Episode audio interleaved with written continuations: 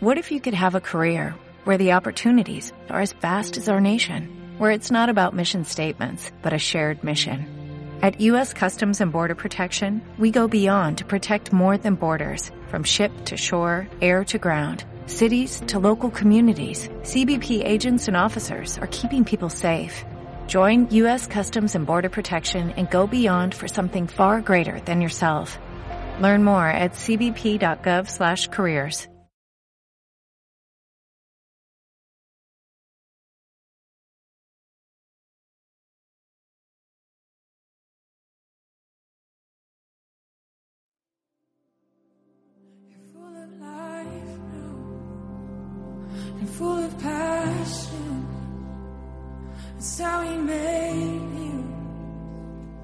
let it happen. You're full of life and full of passion. That's how he made you. Just let it happen. You're full of life now full of passion. That's how he made Sí que, sí que, jo, pensando un poco qué deciros, porque evidentemente yo, yo ahí eh, sí que fui eh, para hablarles de acogida, pero yo lo preparé como en plan taller. Es decir, yo tenía dinámicas, tengo los posit por un lado, los tenía pegatinas, tenía talleres, o sea, tenía cosas eh, preparadas como un taller. La verdad es que como era una gente, no era mucha gente, pero pero estuvo muy bien porque eran muy mm, muy participativos. Entonces eh, pues un poco íbamos también hablando de su peculiaridad de su bueno de las cosas que preguntaban o de las cosas que iban saliendo no eh, como yo esto no lo voy a hacer aquí, me voy a poner post-it y que me digan de dónde venís y cosas por el estilo y, y- y demás, sí que eh, quería compartiros un poco en plan de mi testimonio con referente a la acogida, ¿no? Le da un poquito una vuelta de tuerca, ¿no? Y mm, bueno, el martes fui a, a la a hablar de la acogida, la verdad es que fui bastante nerviosa porque después de tener días de locos, de horas de, de clases de seis horas y días de seis horas y después venir, no tenía mucho tiempo, pero sí que hablaba con gente y me estaba poniendo como más nervioso porque ahí me, me, me sentía como que iba a estar sola, no sé, una, una cosa rara, ¿no? Y después yo les iba a hablar eh, de fe y vida eh, les iba a hablar de la acogida, pero realmente desde fe y vida, lo cual, mm, si vas hablando de ti, es decir, yo en clase hablo todos los días a 30 personas cada clase. Eh, si tengo que hablar con padres, hablo con padres y vamos, no pasa nada, ¿no? Incluso hasta me enfrento con ellos, o sea, hay que, a ver, luchamos un poco con ellos, pero esto era diferente, yo estaba como muy nerviosa. Eh, aunque estaba acostumbrada un poco a hablar en público, yo estaba como muy nerviosa porque no sabía, no, no sabía, no conocía el lugar tampoco, sí que alguna vez había ido a Corbán, pero no lo tenía muy ubicado, eh, no sabía qué gente me iba a encontrar, eh, como no había gente de fe y vida, yo me encontraba también sola. Eh, y entonces, bueno, pues miedo un poco a lo desconocido puede ser, ¿no? Quizás. Eh, bueno, total que ese día me fui y fui me fui a comer con una chica de bueno con una compañera y después fui andando digo voy a ver hasta dónde llego a Corbán a ver no conocía el camino entonces desde la, en la avenida los eh, bueno casi la avenida los Casos desde General Dávila fui andando. Más que nada porque necesitaba rezar también necesitaba orar necesitaba eh, que mi corazón estuviese en paz y necesitaba aclarar lo que yo quería transmitir. Yo tenía todo planeado, o sea, yo soy de las que tiene todo. Yo sabía qué autobús iba a coger después, que cuánto me iba a durar cada charla, cada- o sea, después eso yo todo- tenía todo planeado. Yo tengo, a ver, yo programo todos los años, entonces yo tenía todo programado, ¿no? Pero, pero bueno, estaba a lo miedo desconocido, no conocía a nadie, estaba como, bueno, no estaba en mi mejor, bueno, estaba un poco, ah, estábamos grabando, pero yo estaba un poco cagada, estaba un poco cagada con lo que había, ¿no? Pues nada, cojo, estuve andando un montón de tiempo y después cojo el autobús porque no sabía si, si llegaba a Corbán era carretera o, o había autovía. y voy a coger el autobús, ¿no? Nada, me, me a Corbán y lo primero que me encuentro es a un profesor mío de la universidad, súper, además súper estricto, y yo diciendo, Dios mío, señor, si yo estaba un poco tranquila, ya me has muerto, por favor, que, que nos apunte, que no se apunte al mío, pues no se apunte, porque además era de Opus, y entonces, eh, bueno, sabíamos a las nueve teníamos clase y a las nueve menos un minuto ya bajaba por la puerta. Era tremendo, era como súper estricto. Era, bueno, nos encantaba, ¿eh? Nos encantaba. Y pero yo estaba rezando, digo, por favor, que no venga, ¿no? Y, bueno, y entonces, nada, pues yo iba como a los tontos, o sea, ¿dónde va la gente? ¿Dónde va Vicente? Dice, esto por, por aquí no sé si se entra o no, pero como la gente iba por ahí, yo me iba para allá, ¿no? Y de repente ya empecé a encontrar, nada, entré ahí y, y, empecé a encontrar caras conocidas. Y ay, mira, Carlota, le dije, que son de la, de la Asunción. Ay, qué bien, qué alegría que estéis aquí. Y dices que no te imaginas la paz que me podía dar. Después me encontré a Pedro, me encontré a Antonio Millares. Después ya conocí a medio barrio, vamos, porque me senté sola y se me puso al lado CJ. Eh, después estaban eh, José María Salazar. Bueno, empezamos a ver como muchísima gente. Estuve escuchando una charla y me puse al lado de chicas de Campa Jesús, o sea, de una historia, ¿no? De, pero estuve más tranquila, ¿no? Bueno, se acabó una charla, una charla que me pareció estupenda. La dio un ponente y habló mucho también sobre la acogida, a lo cual me pisó el tema, pero me dio igual porque era alguien culto que sabía, no soy yo que lo dice, sino alguien culto que lo dice, a lo cual me da más peso. Y, y nada, y después eh, me encontré, cuando se acabó la charla, iban a tomar un café y me encontré a la madre Maribí. Yo no sé si está por aquí Maribí, tampoco, no me puedo ni dar un infarto ni que esté Maribí. Bueno, no pasa nada. Pero la madre de Maribí para mí es alguien especial, porque Maribí y yo empezamos juntas en las convivencias de Josué. Entonces con su madre siempre hay como, no sé, me sentí que me cuidaba, que me cuidaba y me presentó a una chica de la parroquia que iba a nuestro curso, ¿no? Que iba a ir a nuestro taller. ¿Y por qué os cuento todo esto? Porque, mm, a ver, no es para, para fartar ni nada por el estilo, pero os cuento todo esto para que veáis la importancia de la acogida. Yo me sentía acogida. O sea, yo que les iba a hablar de acogida, no conocía a nadie, estaba como asustada, estaba como, jugar ¿a dónde voy? Porque eso parece un laberinto. Yo, bueno, yo tengo muchos dones, pero la ubicación no es una de ellas, me oriento fatal, ¿no? Pero yo decía, jo, eh, qué importante es que te acojan, ¿no? Qué importante es que cuando, cuando no estás, cuando estás perdido, ¿no? Que alguien te guíe cuando estás triste, qué importante es que alguien te abrace. Cuando, cuando eres nuevo, qué importante es que alguien te sonría y te diga, hola, mira, yo soy Eva, ¿no? O yo soy Seila.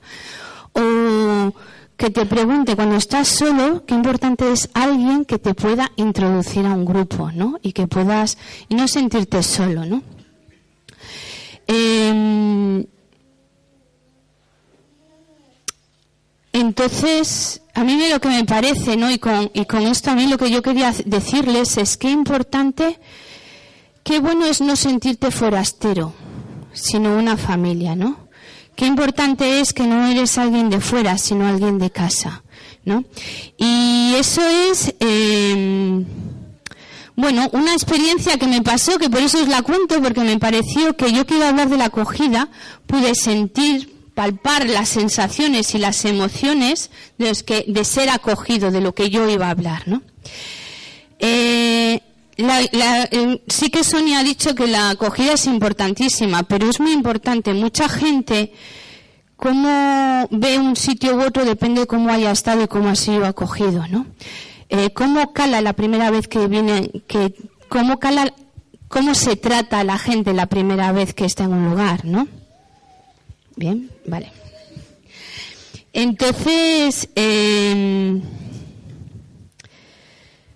yo les decía, ¿no? Que nosotros no podíamos, eh, no podemos convertir a nadie. La verdad, nosotros no tenemos ninguna varita, ¿no? Ellos, eh, el ponente decía, es que no hay nada mágico para convertir, pero sí que podemos eh, un poco abonar el terreno, es decir, poner sitios acogedores, un lugar limpio, un lugar amable, un lugar, ¿no? Donde pues, se pueda estar y pueda darse, eh, pueda facilitar esa conversión que el Señor hace, porque nosotros no podemos, ¿no?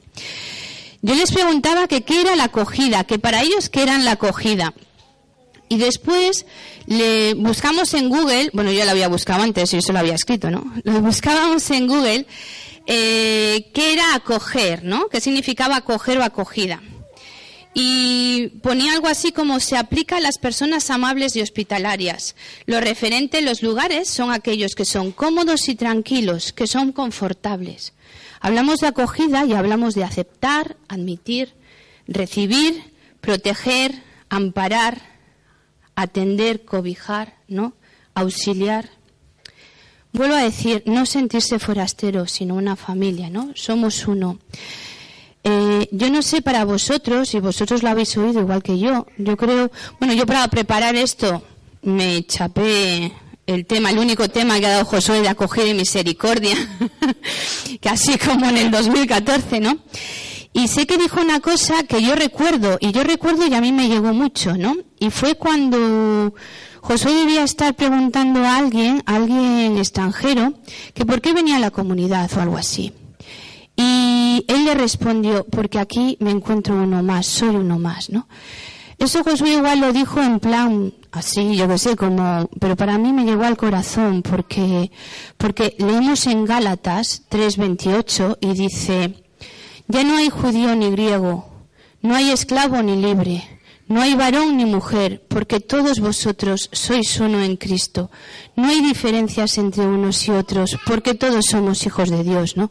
Todos somos uno, somos una familia muchas veces, jo, yo he conocido a gente y dice, pero, pero, a ver, para coger, yo que soy, me dice, yo Eva, yo te ayudaría en la acogida, pero es que soy un poco esparpajo, es que no tengo, soy bastante introvertido, eh, no tengo gracia, claro, yo tampoco, vamos, es que no sé dónde ve, no tiene, no tiene nada, ¿no? Pero todo el mundo tiene que acoger, todo el mundo tiene que acoger. Yo creo que el sentido de la vida, como hemos dicho otras veces en las asambleas, es hacer todo el bien que puedas a la gente y tenemos que hacer que la gente se sienta bien dentro de nuestras posibilidades, claro.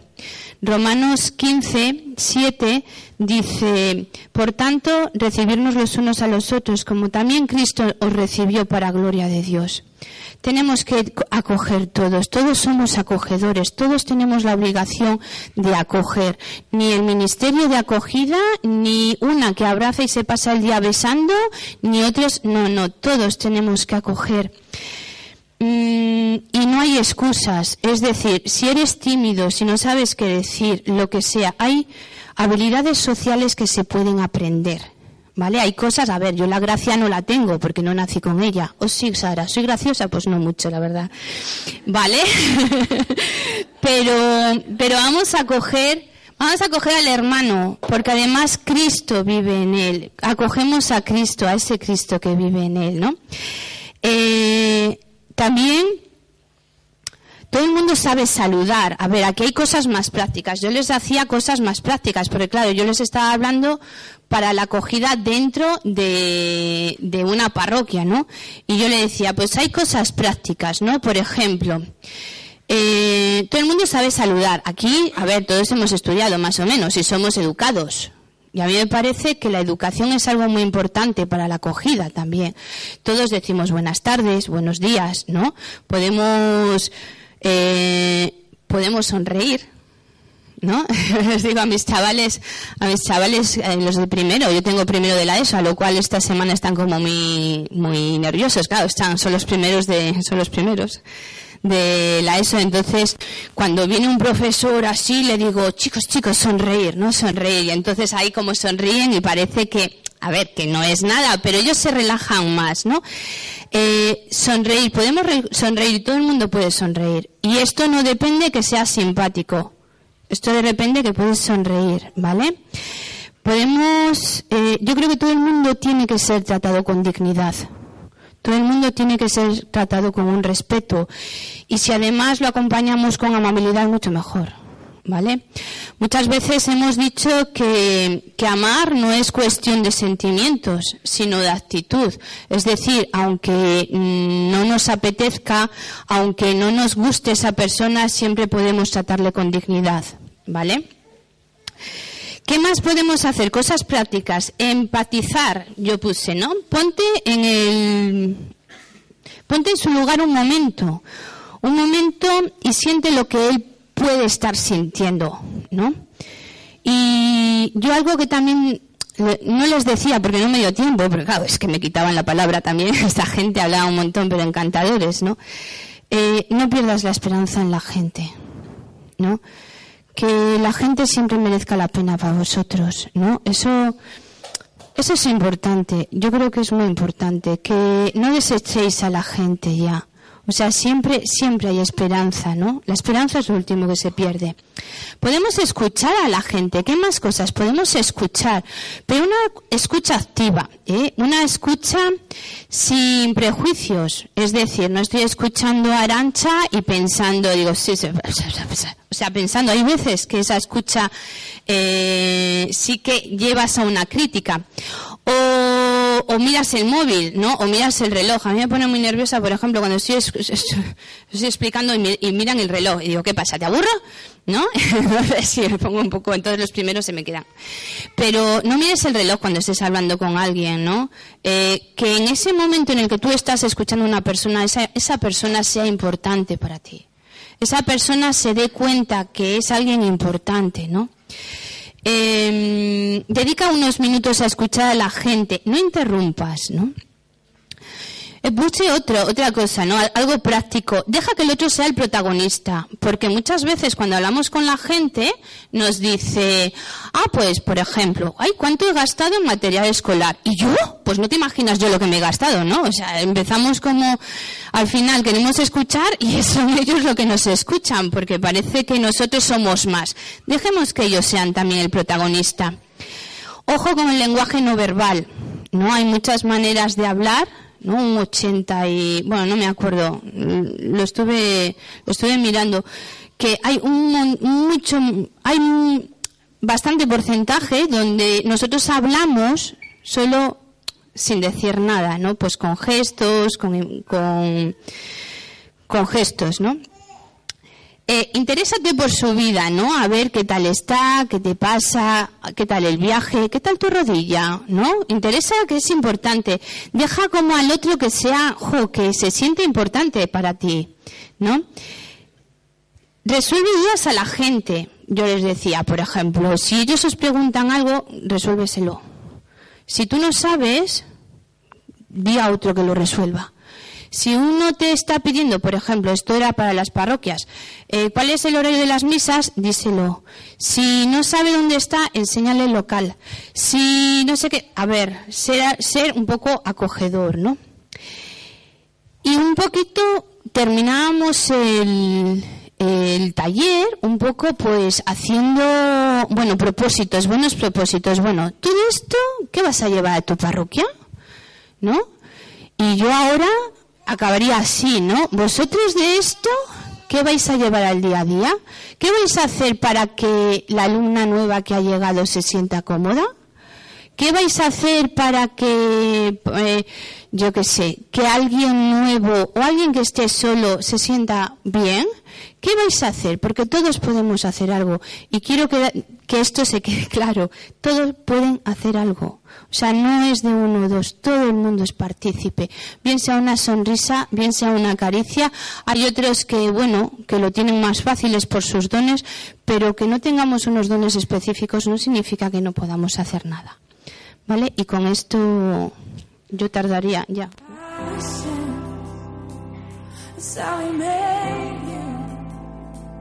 Just let it happen. And you call.